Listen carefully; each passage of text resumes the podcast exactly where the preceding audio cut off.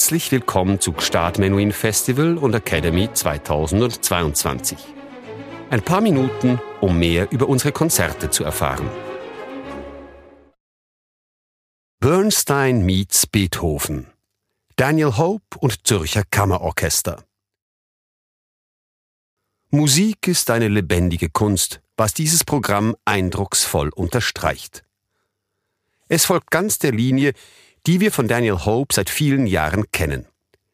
Er lässt verschiedene Meisterwerke in neuem Gewand, nämlich in Bearbeitungen für Geige und Streichorchester erklingen. So zum Beispiel die West Side Story Suite, die auf seinen Wunsch von Paul Bateman arrangiert wurde, die Cavatina aus Beethovens Streichquartett Nummer 13 in einer Transkription für Streicher oder das erhabene Adagietto aus Mahlers Sinfonie Nummer 5 in einer intimeren Fassung für Kammerorchester. Wolfgang Amadeus Mozart, Divertimento Nummer 3 F-Dur, KV 138. Im Gegensatz zur Serenade, die fast ausschließlich für Orchester geschrieben wird, ist das Divertimento, als Mozart sich Anfang der 1770er Jahre in Salzburg dafür interessiert, eher dem Kammerrepertoire zuzuordnen. Doch seine drei Divertimenti KV 136 bis 138, bei denen es sich streng genommen um Musik für Streichquartett handelt, sind nicht wenige bekannt geworden als Werke für Streichorchester. Sie entstehen ungefähr zeitgleich mit der Oper Lucio Silla, mit der sie den melodisch ungestümen Tonfall gemeinsam haben, der noch vom Geist des Barocks durchdrungen ist und von den großen Vorbildern Johann Christian Bach und Johann Adolf Hasse übernommen wurde. Josef Haydn Violinkonzert G-Dur Haydn hat das Glück, für einen der größten Virtuosen seiner Zeit zu schreiben. Tatsächlich spielt im Orchester, das ihm sein Fürst, Nikolaus der Prachtliebende, zur Verfügung stellt, der italienische Violinist Luigi Tomassini, der schon wenige Jahre nach seiner Ankunft am Hof von Esterhazy in Eisenstadt zum Konzertmeister befördert wird. Statt ihn wie die anderen jungen Musiker seiner Zeit nebenher als Kammerdiener zu verpflichten, schickt man ihn nach Venedig, um seine Ausbildung zu vervollständigen. Eine glänzende Idee. Das Ergebnis? Haydn, wie Bach ein halbes Jahrhundert vor ihm mit den wunderbaren Instrumentalisten am Hof von Köthen, findet in Tomasini eine Quelle der Inspiration. Das Violinkonzert in G-Dur kann nicht genau datiert werden und man weiß auch nicht mit Bestimmtheit, ob es tatsächlich für Tomassini geschrieben wurde, im Gegensatz zum berühmten Violinkonzert in C-Dur, das den Vermerk trägt Fatto per il Luigi. Es zeichnet sich durch eine von Streichinstrumenten gespielte leichte Orchesterbegleitung aus. Man vermutet, dass es, wie die drei anderen Violinkonzerte, in den 1760er Jahren entstanden ist, jedoch erst 1909 veröffentlicht wurde. Das Werk gehört jener Übergangszeit an, während der die Form des Solokonzerts den Barock endgültig abschließt und die Klassik beginnt. Ludwig van Beethoven, Cavatina aus dem Streichquartett Nummer 13 B-Dur, Opus 130, Streicherfassung. 1822. Zwölf Jahre lang hat Beethoven kein Streichquartett mehr geschrieben, als Fürst Nikolai Golizin ihn bittet, gegen Bezahlung ein, zwei oder drei Quartette für ihn zu schreiben. Beethoven nimmt das Angebot an. Er widmet ihm schließlich die drei ersten seiner Streichquartette, das Opus 127 Nummer 12, 132 Nummer 15 und das berühmte Opus 130 Nummer 13, von dem hier die Rede ist. In sechs Sätze gegliedert in Anlehnung an die barocke Suite, von der es wie andere Stücke alter Musik zu dieser Zeit hauptsächlich inspiriert ist, wird es im Januar 1826 fertiggestellt und am 21. März des gleichen Jahres in Wien vom Schupanzig-Quartett uraufgeführt. Im Konzertsaal und auf den Redaktionen herrscht Betroffenheit. Der Finalsatz, die große Fuge, die der Kritiker der Allgemeinen Musikalischen Zeitung für so unverständlich wie chinesisch hält, macht die damaligen Musikliebhabenden sprachlos, fast hilflos. Das Stück steht im Zeichen des Kontrapunktes von Bach, den Beethoven für das absolute Genie der Komposition und der Musik hält, und sprengt den Panzer der traditionellen Sprache, um eine neue Ausdruckskraft zu erreichen. Es erlaubt sich zu diesem Zweck Freiheiten, die sogar in den Augen der liberalsten kommentierenden Stimmen Fehler sind und als solche kritisiert werden. Das Ergebnis? Indem er sich selbst verleugnet und doch die Fragen nicht löst, welche die anderen fünf Sätze aufgeworfen haben, gibt Beethoven dem Druck seines Verlegers Artaria nach und erklärt sich bereit, den letzten Satz neu zu schreiben. Seine große Fuge wird getrennt unter der Opusnummer 133 veröffentlicht.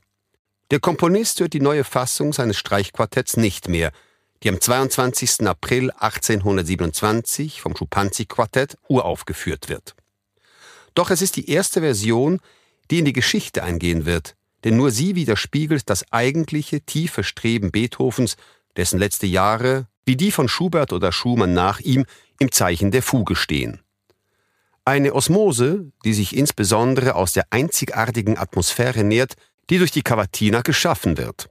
Diese geht der großen Fuge unmittelbar voraus und gilt als das pathetischste, was das Genie aus Bonn je geschrieben hat.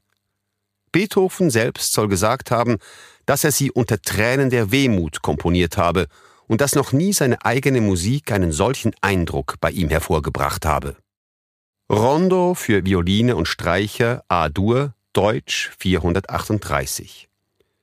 Genau wie seine drei Sonatinen D 384, 385 und 408, das Konzertstück D-Dur D 345 und das Adagio e Rondo Concertante F-Dur D 487 hat Schubert auch das Rondo für Violine und Streicher A-Dur D 438 im Jahr 1816, also im Alter von 19 Jahren, komponiert. Bei diesem Werk geht es eindeutig darum, das Solospiel der Geige hervorzuheben, die der Komponist, ebenso wie sein Bruder Ferdinand, hervorragend beherrschte. Diese Fähigkeit hatte er bei seinem Vater und dann während seiner Schulzeit am Wiener Stadtkonvikt erworben.